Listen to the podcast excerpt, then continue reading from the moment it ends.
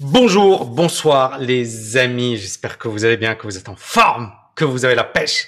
Bon, je suis dégoûté, j'ai tourné une vidéo et il n'y avait pas de son. Donc à la fin, j'étais là à me dire merde, merde, merde, il est 9h30, 9h44 à Dubaï. Je me suis dit merde, qu'est-ce que je fais? Je tourne la vidéo, je tourne pas la vidéo, bah, je suis en train de la tourner. Allez-y, c'est juste petite leçon mindset. Bon, aujourd'hui, je pense que vous avez tous vu, euh, les marchés financiers se sont effondrés et on est véritablement aujourd'hui dans une situation où euh, bah, on se pose des questions, c'est-à-dire est-ce que euh, finalement on est au début d'un crack boursier de grande ampleur ou est-ce que c'est juste une petite correction? Il y a des experts, Morgan Stanley nous dit c'est moins 20% dans pas longtemps.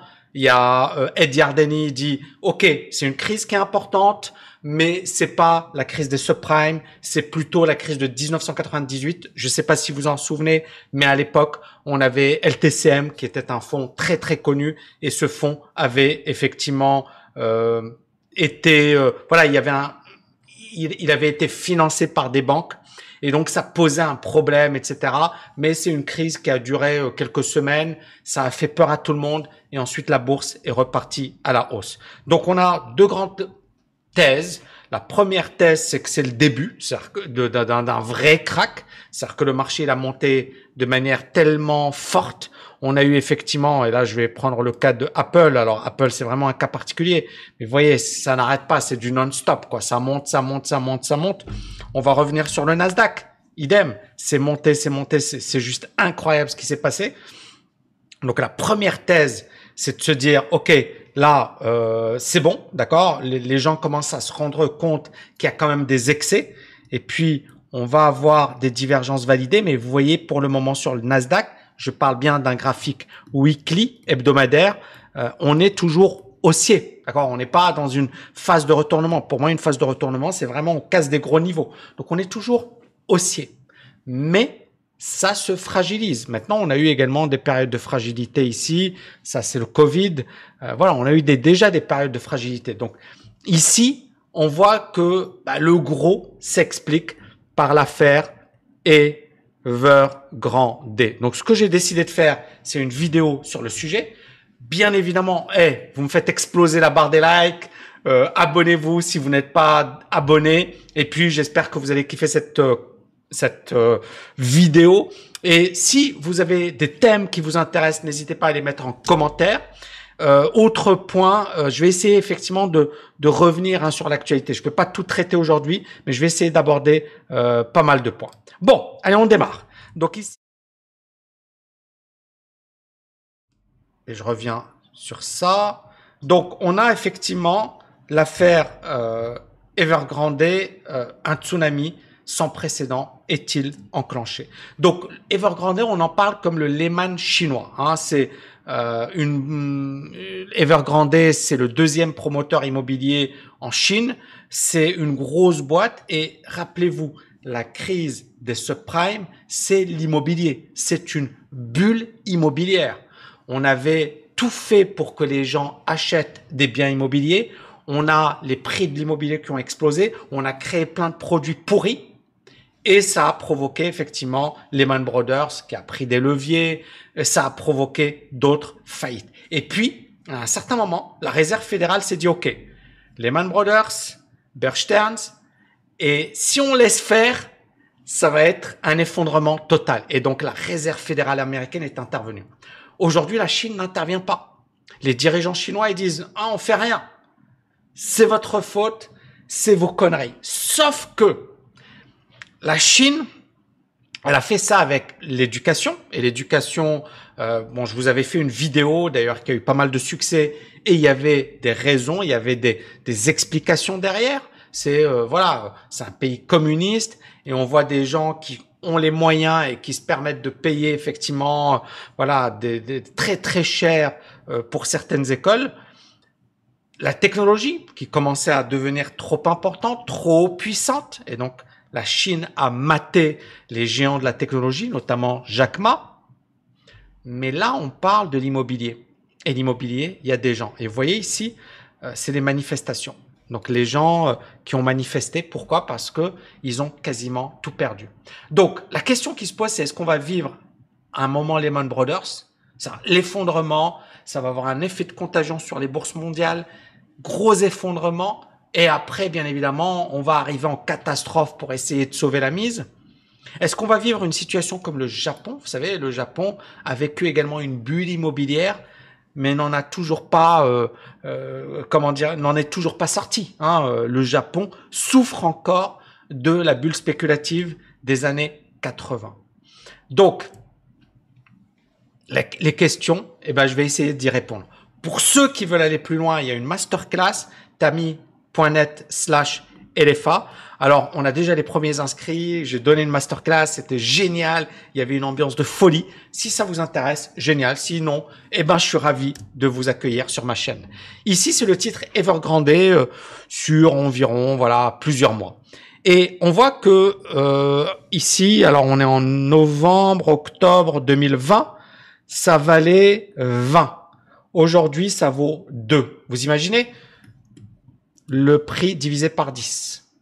C'est comme si tu avais investi, je sais pas moi, 1 million et euh, au bout de quelques mois, euh, tu n'as plus que 100 000 dollars. Sauf que Evergrande, c'est pas un canard boiteux entre guillemets. C'était pas, c'était le deuxième promoteur immobilier chinois. Et on en revient à un principe de base. Il y a beaucoup de gens qui me disent, Tami, qu'est-ce que tu penses de cette action? Tami et moi, en fait, le principe de base, c'est ne misez pas tout sur une action. Parce que tu sais pas si ça va être du Wirecard, ça va être du... Vous voyez ce que je veux dire?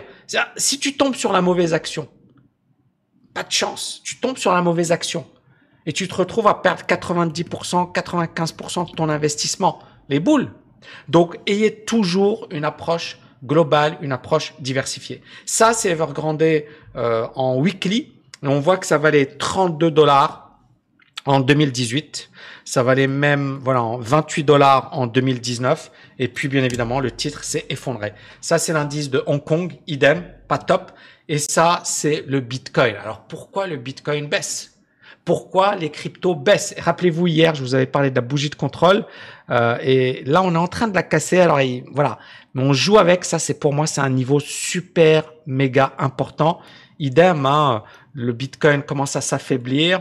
On est en train de jouer avec la zone de neutralité. C'est vraiment pour moi un niveau très très important parce que rappelez-vous là, hein, qu'on a eu la divergence, on a eu une baisse, on a eu un rebond par là, et puis bien évidemment euh, le Bitcoin s'est bien retourné. L'analyse technique fonctionne très très bien dans les phases d'excès. Je pense qu'on a plusieurs exemples. Et l'indice chinois qui a perdu 30% depuis les plus hauts. Alors Evergrande, c'est qui? C'est quoi? C'est le promoteur le plus endetté au monde. C'est le deuxième promoteur chinois, chinois, chinois, et il croule sous le poids de plus de 300 milliards de, de dettes et les banques euh, bah, refusent de lui accorder de nouveaux prêts. Le problème, c'est que il peut pas continuer s'il n'a pas d'argent. Et donc, Evergrande, la seule possibilité euh, que ce groupe a, c'est de vendre ses actifs. Mais encore une fois, en vendant ses actifs, ça ne fait accélérer la baisse de l'immobilier, l'effet panique, l'effet contagion. Autre point, c'est que les agences de notation ont dégradé la note de Evergrande. On a eu de grosses manifestations. Il faut savoir qu'en Chine, les manifestations, c'est quasiment impossible.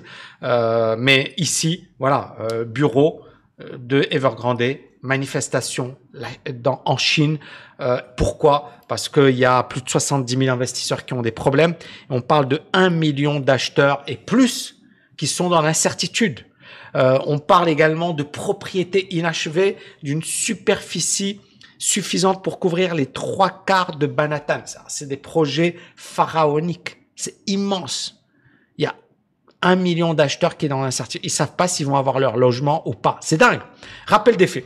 Donc, oui, Yan, désolé hein, si j'ai écorché le, nom, euh, c'est le fondateur d'Evergrande. Il a construit son empire euh, il y a plus de 20 ans. Il a emprunté massivement, donc il a eu recours à la dette et il a investi dans de nombreux secteurs pour se diversifier. C'est-à-dire que quand il a commencé à gagner dans l'immobilier, il s'est dit, OK, on va aller dans le tourisme, dans le numérique, dans les assurances, dans la santé. Et en 2017, il devient l'homme le plus riche de Chine.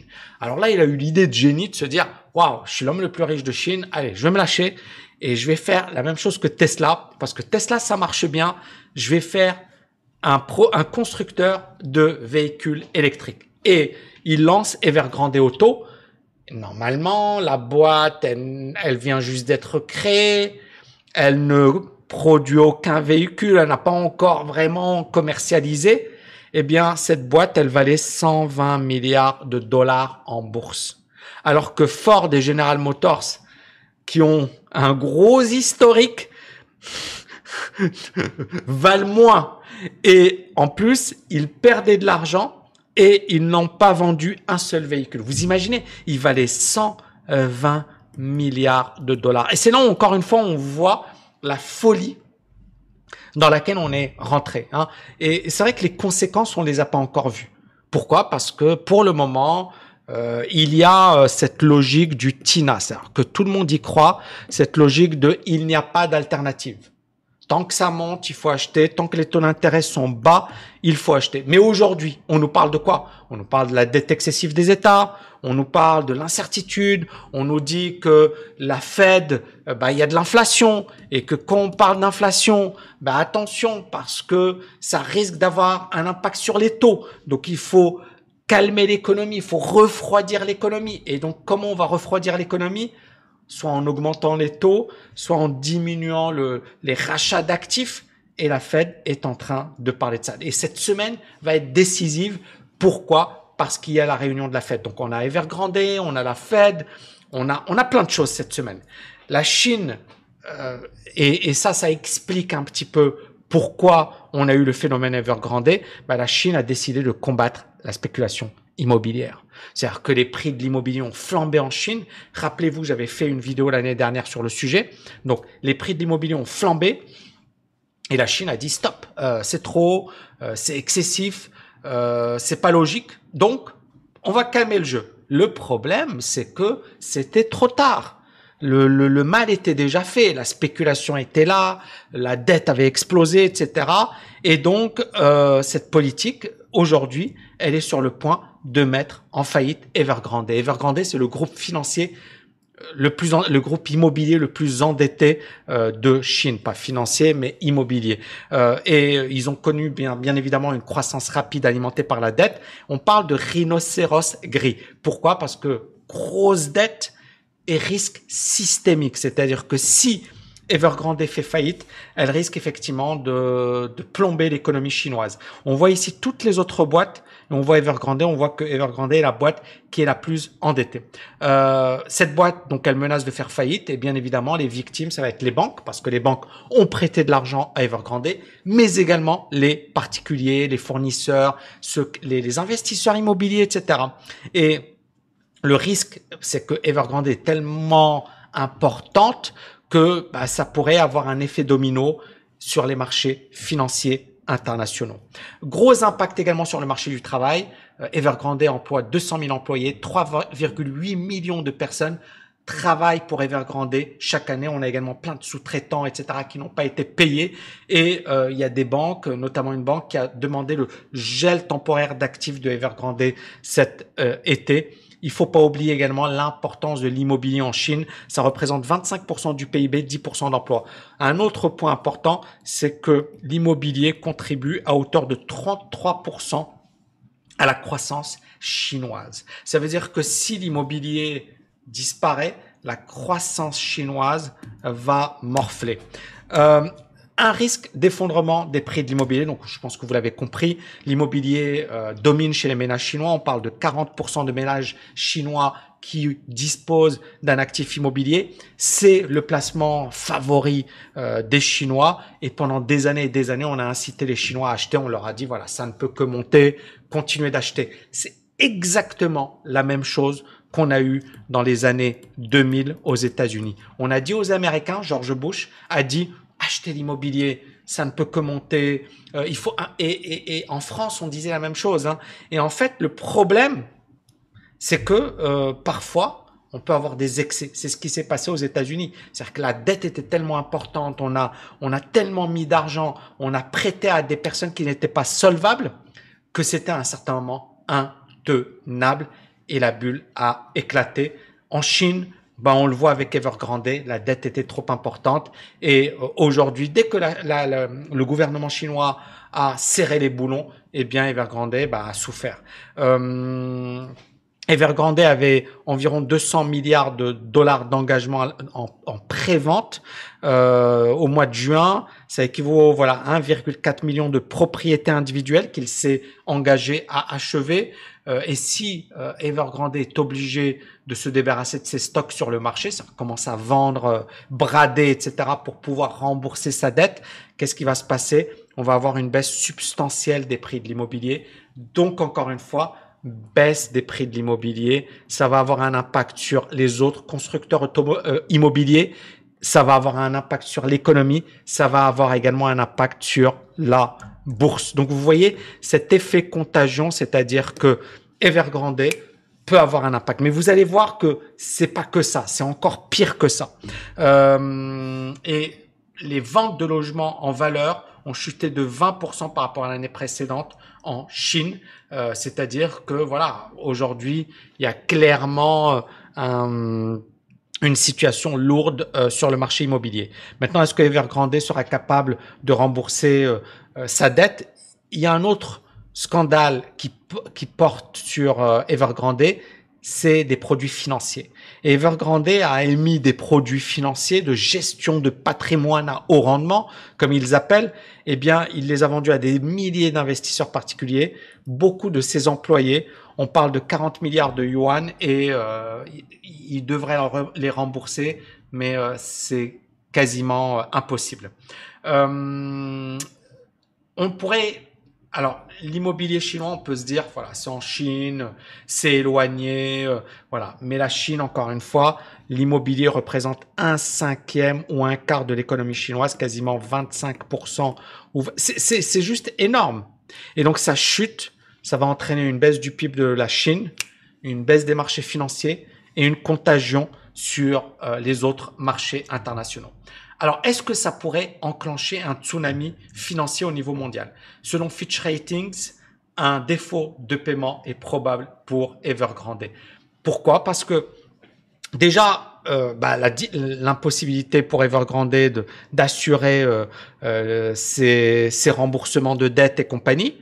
Deuxièmement, on a les obligations. Alors les obligations, vous savez, une entreprise, elle a deux manières de se financer. On a le crédit bancaire, ça c'est la première manière. Et la deuxième manière, c'est ce que l'on appelle des obligations. C'est-à-dire que tu vas aller directement sur les marchés financiers et tu vas émettre de la dette. Et donc les obligations aujourd'hui d'Evergrande, elles s'échangent avec une décote de 33%. C'est-à-dire que quelque chose qui valait 100, bah aujourd'hui, ça vaut euh, allez, 77. D'accord? Donc, ça a perdu en valeur.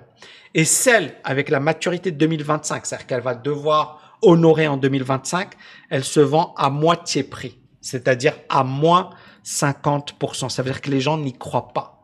Ils croient pas que euh, Evergrande sera capable de rembourser sa dette. Et on est dans une situation où, encore une fois, ça pourrait avoir un effet de contagion sur les autres émetteurs, etc. La Chine est le deuxième marché obligataire au monde, avec une dette de 18 000 milliards de dollars. Le seul problème, c'est que la Chine en 2010, c'était ça. Il n'avait quasiment aucune dette. Ça, c'est l'Europe. Et ça, c'est les États-Unis. Et vous voyez que l'Europe était plus endettée que les États-Unis. Ils avaient une dette de 6 000 milliards. En 2021, l'Europe, elle est pas loin des 8 000 milliards. Les États-Unis, pas pas loin de, de, de, de 10 000 milliards. Alors, c'est bizarre, hein, parce qu'on a, on a, voilà, il y a, y a peut-être quelque chose, c'est pas grave, hein, mais ici, vous avez la Chine qui est euh, finalement le deuxième pays le plus endetté de la planète. Et on voit qu'ils sont partis effectivement d'une situation où euh, ils n'avaient quasiment pas de dette. Hein, vous voyez, China's domestic bond market has quickly become one of the world's biggest. C'est devenu l'un des plus gros marchés de la dette. D'accord Le marché local, le marché domestique. Et Evergrande, c'est le plus grand émetteur d'obligations à haut rendement en dollars en Chine. C'est ce que l'on appelle les junk bonds. Euh, c'est-à-dire effectivement une boîte qui est un petit peu voilà, en difficulté, elle va émettre des obligations avec des taux d'intérêt plus élevés. Pourquoi? Parce que derrière, il y a un risque, donc on va payer une prime de risque. D'accord? C'est aussi simple que ça.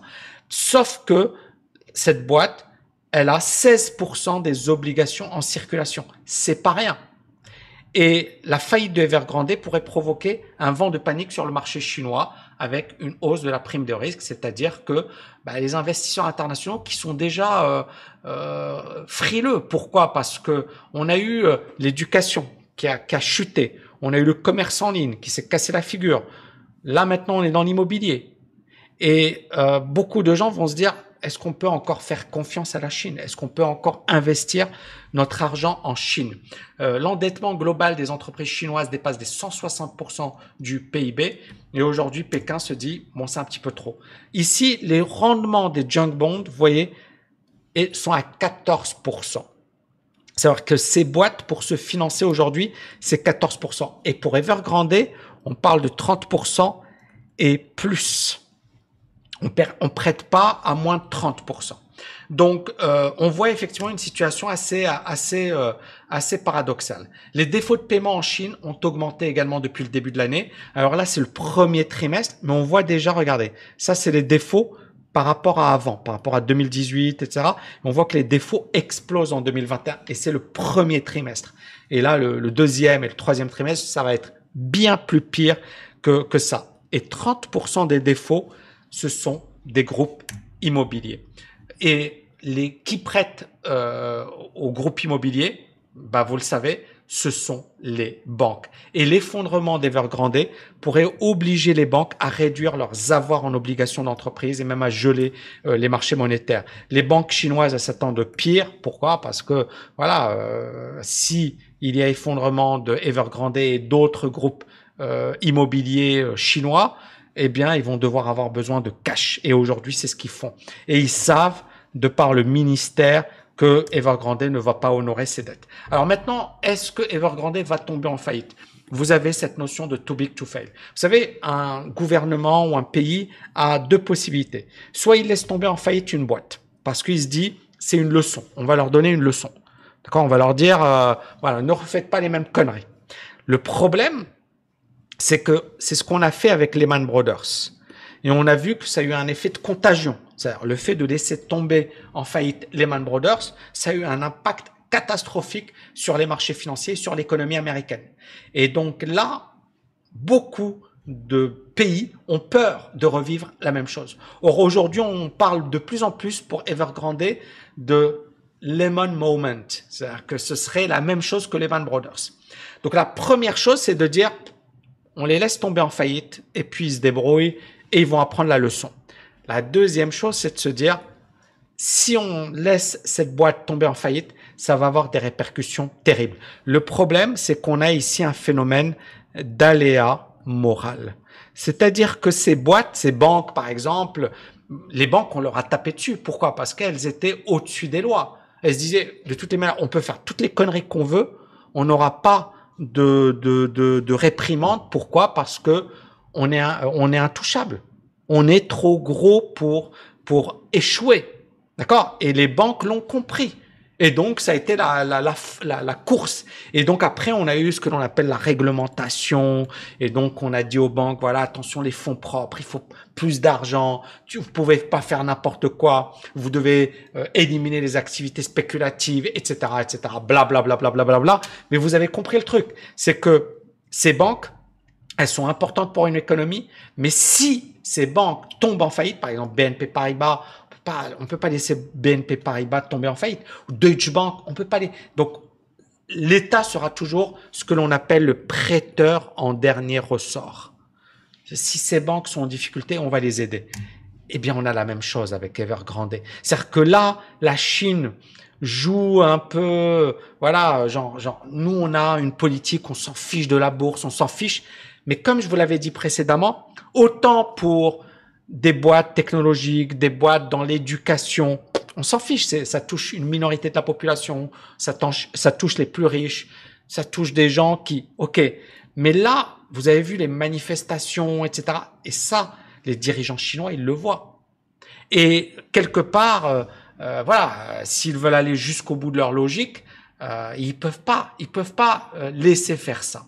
Donc la Chine va probablement intervenir. Maintenant, le truc, c'est est-ce que c'est pas trop tard? Est-ce qu'ils auraient dû le faire bien avant? C'est ça. On va voir encore une fois cette semaine. Pour moi, est vraiment une semaine charnière.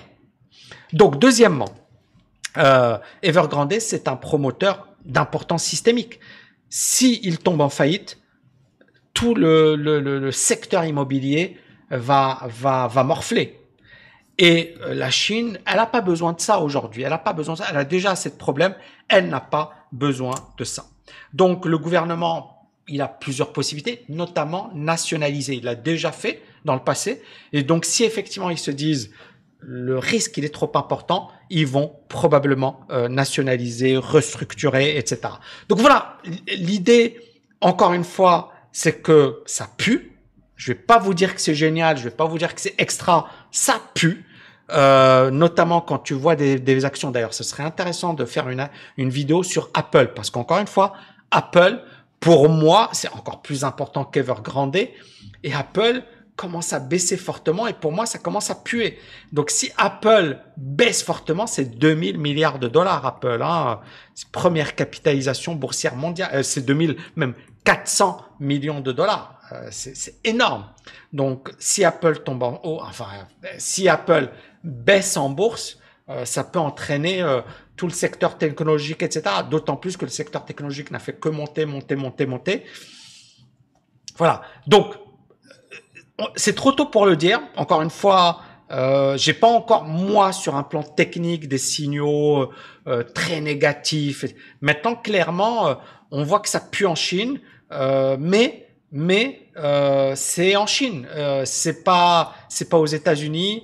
Euh, et c'est pas encore euh, voilà un effet de contagion. Maintenant, si si la Chine gère mal cette histoire, si euh, la Fed fait peur au marché, si on commence à avoir un, un vent de panique, parce qu'encore une fois, c'est de la psychologie des amis. Parce qu'aujourd'hui, tous les gens, ils te disent, ouais, la dette, elle est trop importante. Ah bon? Bizarre. Rappelez-vous, j'avais fait une vidéo l'année dernière, je vous disais la dette, elle est très importante. Rien n'a changé. C'est juste la psychologie. Est-ce que les gens veulent acheter ou ont peur? S'ils veulent acheter, euh, juste après, tu vois, on va avoir des hausses. Si la peur domine, c'est là où on va avoir de la panique. Et là, l'analyse technique est très importante. Donc moi, pour le moment, sur moyen terme, court terme, ça pue. Hein. je vous ai montré le graphe de Apple. À long terme, on n'est pas encore en phase de, retournement. Donc ça va être hyper intéressant.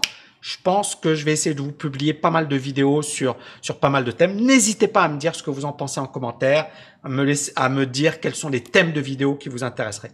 J'espère que vous avez kiffé cette vidéo. Encore une fois, les amis, c'était chaud pour moi, mais j'ai voulu la faire parce que je vous avais promis cette vidéo hier. Eh bien, j'ai, je tiens mes engagements. Il est 10h15 à Dubaï. Bonne nuit et je vous dis à demain. Ciao, ciao, ciao.